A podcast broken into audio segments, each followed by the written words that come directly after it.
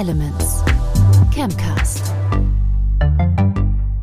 Jetzt hier zu sehen, wie das Modul mittels des Kranes in die Produktionsanlage eingebaut wird, das ist schon ein unbeschreiblich positives Gefühl. Denn als Industrieforscher ist ja das ultimative Ziel, dass man etwas in Stahl und Eisen gießt. Mensch, das klingt ja, als wenn da jemand so richtig glücklich wäre, oder? Das kann man richtig hören. Ne? Denjenigen, den du da hörst, das ist der Robert Franke, der leitet bei Evonik die Oxo-Forschung und der hat auch allen Grund, wirklich glücklich zu sein. Du musst dir vorstellen, als wir die Aufnahmen gemacht haben, standen wir nämlich gemeinsam im Chemiepark Mahl und haben zugesehen, wie eine Demoanlage in eine bestehende Anlage integriert wird.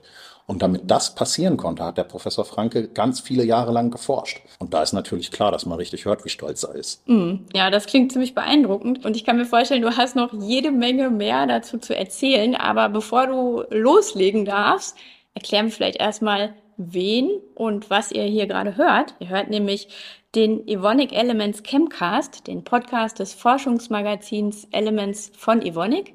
Ich bin euer Host Nadine Albach und ich habe mir heute als Gast eingeladen meinen Kollegen aus der Kommunikation, nämlich Bernd Kaltwasser. Ich betreue in der externen Kommunikation die Nachhaltigkeit. Hm, das ist schon mal ein kleiner Hinweis. Also erzähl doch mal genauer, was hast du uns denn da für eine Geschichte mitgebracht? Naja, ich könnte das erzählen, aber ehrlicherweise, der Professor Franke, der da viele Jahre Lebenszeit investiert hat, der kann das viel besser als ich. Dass wir in der chemischen Industrie zu noch nachhaltigeren Prozessen kommen wollen. Das ist unser ganz großes Thema. Wir brauchen für die Zukunft ressourcensparende Prozesse. Das Projekt Macbeth beschäftigt sich mit einer neuen Prozessvariante für eine Reaktion, die wir bei Evonik schon sehr lange betreiben auf einer sehr großen äh, Skala. Also wir machen da Hunderttausende von Tonnen Produkt mit dieser Reaktion. Aha, es geht also um Nachhaltigkeit. Genau richtig. Im Projekt Macbeth geht es um Nachhaltigkeit. Macbeth, das steht übrigens für Membranes and Catalysts Beyond Economic and Technological Hurdles. Gut ausgesprochen. Ja, ist nicht einfach. das Tolle an dem Projekt ist, dass denen gelungen ist, in äh, einem ganz wichtigen Prozess zwei Schritte, die bisher getrennt waren, zusammenzuführen. Und das spart natürlich Ressourcen, Energie, verringert Treibhausgasemissionen und hilft so, Klima zu schützen. Übrigens, die hatten auch ein Vorgängerprojekt, das hatte den romantischen Namen Romeo. Okay, okay. Bevor ich jetzt weiter nachfrage, ist mir doch jetzt irgendwie was aufgefallen auf dem Weg bis hierhin. Dafür habe ich jetzt mal einen O-Ton für dich mitgebracht. Is this a dagger which I see before me? The handle toward my hand? Du meinst die ganzen Shakespeare-Dramen? Mensch, wie kommst du da jetzt bloß drauf? Genau, also Romeo, Macbeth, was hat es denn damit auf sich? Naja, Vordergründig merkt man natürlich, dass da offenbar ein Fan des berühmten Dramatikers am Werk ist. Dass das mit den Projektnamen aber auch echt einen ernsten Hintergrund hat, dass man sich die so leicht merken kann, das kann dir Professor Franke besser erklären. Gerade wenn man öffentlich geförderte Projekte hat, braucht man einen Namen, der das Projekt in plakativer Weise repräsentiert. Und das kam so ein klein wenig äh, daher, dass ich öfter von Aufenthalten in Stratford berichtet hatte während meines Sommerurlaubs, wo ich als großer Shakespeare-Fan dann ähm, entsprechende Aufführungen angeschaut habe und eben darüber dann berichtet habe. Und das hat das Team dann so ein bisschen inspiriert, in dieser Richtung Namen zu entwickeln. Ja, das ist ja dann auch irgendwie kreativ und aber auch nützlich. Ich hoffe natürlich, dass das Ganze doch weniger blutig ausgeht als bei Shakespeares Dramen. Jetzt hatte der Professor Franke ja großtechnische Reaktionen erwähnt, um die es geht. Welche denn genau? Es geht um die Hydroformulierung. Aber was das genau ist, kann der Experte besser erklären. Die Hydroformulierung ist eine der wichtigsten Reaktionen in der industriellen organischen Chemie. Das ist die Umsetzung von Olefinen mit Synthesegas zu Aldehyden und aus diesen Aldehyden stellen wir danach dann Alkohole her und diese Alkohole sind sehr wichtige Produkte für eine Vielzahl von Anwendungen. Mit den Aldehyden selber lässt sich gar nicht so viel anfangen. Aber als Ausgangsstoff für weitere Reaktionen sind die so vielseitig, dass weltweit jährlich 12 Millionen Tonnen davon hergestellt werden. Das ist eine ganze Menge. Und das passiert also auch in Mal? Richtig. In Mal stellen wir in der sogenannten Oxo-Anlage aus Aldehyden Alkohole her. Und die hört sich übrigens so an.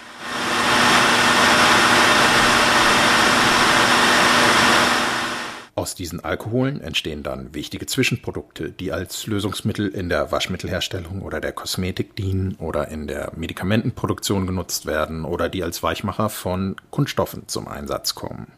Okay, das sind ganz schön viele Oders, also ein richtig breiter Verwendungszweck. Das bedeutet natürlich auch, dass der Hebel für Nachhaltigkeit entsprechend groß ist. Und was genau will Franke jetzt verändern? Professor Franke hat mit seinem Team einen Weg gefunden, den Produktionsprozess zu vereinfachen. Aus zwei getrennten Schritten, der Synthese des Zielmoleküls und der Produktabtrennung, machen die in einem neuen Verfahren einen gemeinsamen Schritt. Logisch. Kann man nachvollziehen, dass das auf jeden Fall was spart? Wie viel denn eigentlich? Das wollen die natürlich in der Demoanlage rausfinden. Aber im Labor haben die gezeigt, dass 35% CO2-Einsparung und 70% weniger Energie schon drin sein könnte. Das sind natürlich beeindruckende Zahlen. Und das Ganze wollen Sie jetzt im größeren Maßstab ausprobieren? Genau. Die Demoanlage ist ungefähr 500 Mal größer als das, was Sie im Labor getestet haben. Die Anlage haben die in einer großen Werkstatthalle vormontiert, getestet und dann an den finalen Aufstellort transportiert. Das hörst du ja im Hintergrund, wie viele Gewerke da auch zusammenkommen. Wie sah das denn so aus in der Werkstatt? Wie kann man sich das vorstellen? Naja, das waren jeweils ganz große Stahlgerüste, so Seekontainer groß, sag ich mal. Ne? Und in diesen Gerüsten hing die komplette Anlage. Und als sie die transportieren wollten, die Anlage, mussten sie die nochmal zerlegen und dann an einen großen Kran hängen, zum Ausgang von der Werkstatthalle fahren, auf einen Tieflader legen. Da war also richtig Aufwand dahinter. Und da waren einfach ganz viele Hände beteiligt und haben das wirklich ganz großartig innerhalb eines Tages gemacht. Klingt nach einer Menge Action, die du da miterlebt hast. Jetzt hast du den Prozess beschrieben, was da alles passiert ist an dem Tag, aber jetzt müssen wir vielleicht doch noch mal in die Details gehen, was dieses Team da eigentlich leistet. Ein entscheidendes Stichwort bei deiner ganzen Geschichte ist ja Katalyse. Also dabei wird ja ein Stoff, ein Katalysator in chemischen Prozessen verwendet, damit die Reaktion schneller abläuft, richtig? Ganz genau. Und im Prinzip gibt es zwei große Arten, wie das funktionieren kann. Einmal sind Katalysator, Rohstoff und Produkte alle im gleichen Zustand, zum Beispiel alle flüssig. Die Experten sprechen dann von homogener Katalyse, weil sich einfach alles vermischt hat. Dann muss man hinterher noch einmal den Katalysator aus dem Produkt abtrennen. Das ist natürlich aufwendig. Der andere Fall ist die heterogene Katalyse. Als Experte für Prozessentwicklungen in der Katalyse skizziert uns Professor Franke, worum es da geht.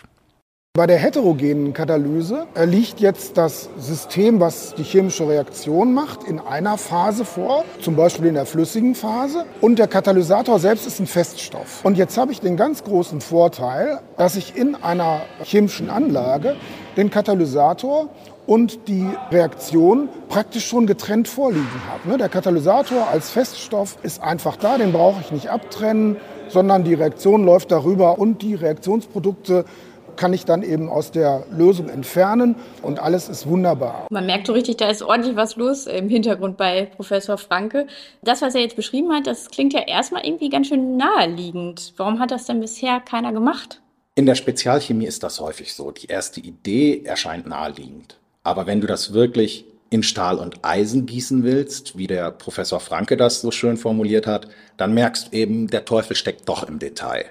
Und deswegen hat sich ja allein Evonik schon über viele Jahre an mehreren Projekten beteiligt, um genau solche harten Nüsse zu knacken.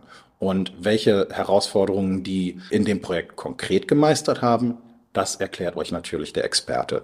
Wir haben zum einen ein ganz spezielles Verfahren, wie wir den Katalysator, den homogenen Katalysator, der eben sonst in der Lösung sich befindet, wie wir den praktisch fixieren. Das ist also ein Element unserer Technologie. Und ein weiteres Element ist dann noch der Reaktor selber. Der muss nämlich immer zum Katalysator maßgeschneidert passen. Und da haben wir auch eine besondere Technologie entwickelt, wie wir das dann ausführen. Maßschneidern ist also so ein Stichwort hier. Jetzt stelle ich mir das immer ganz gerne bildlich vor und du warst ja vor Ort. Beschreib doch mal, wie sieht denn dieser Reaktor aus? Der Reaktor selber von außen sieht erstmal aus wie ein großer Stahlzylinder. Da siehst du nicht viel. Da gehen ein paar Leitungen rein, ein paar Leitungen gehen raus, aber insgesamt wirkt das erstmal unspektakulär, ehrlicherweise. Wenn du das dann aufschraubst, siehst du, in dem Stahlzylinder ist Platz für ganz viele Stangen. Und die Stangen, die da reinkommen, das sind die eigentlichen Herzstücke wirklich von der Anlage.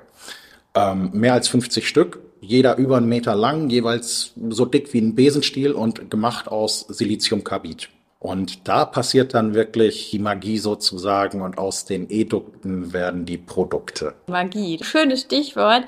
Meistens braucht man ja mindestens einen Assistenten, um gut zaubern zu können. Also der Professor Franke, der hat das doch wahrscheinlich nicht alles alleine gezaubert. Das stimmt. Forschung ist immer Teamarbeit.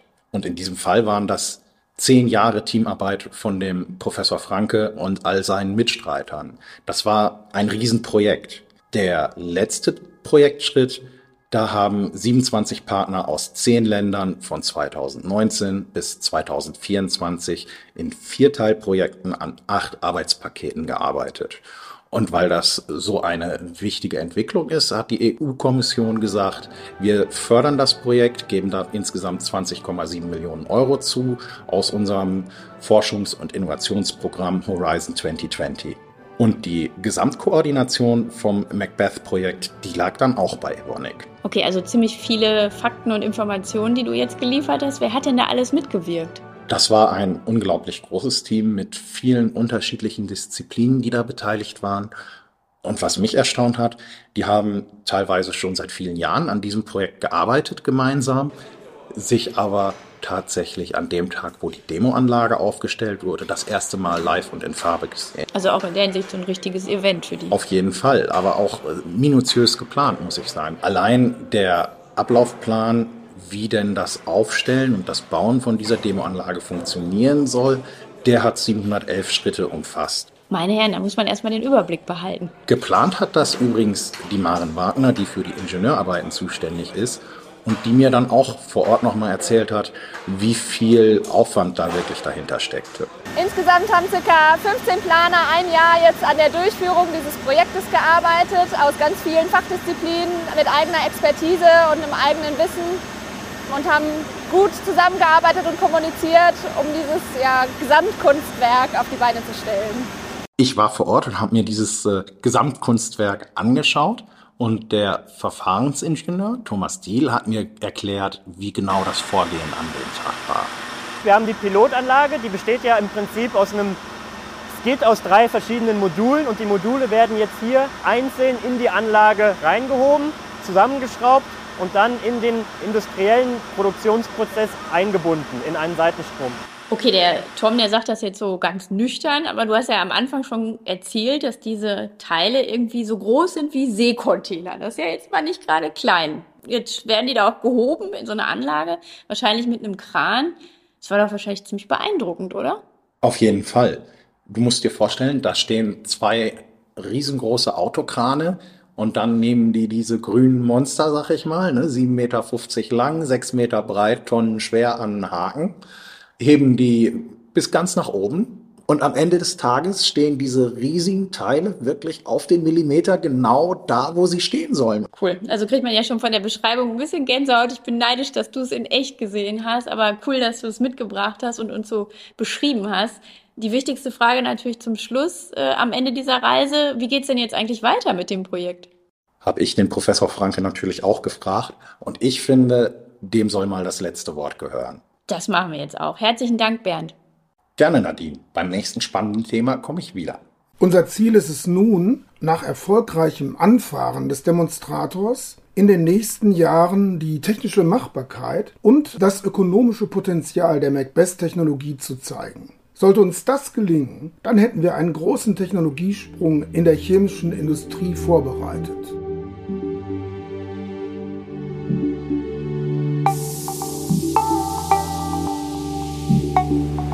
Evonik, leading beyond chemistry.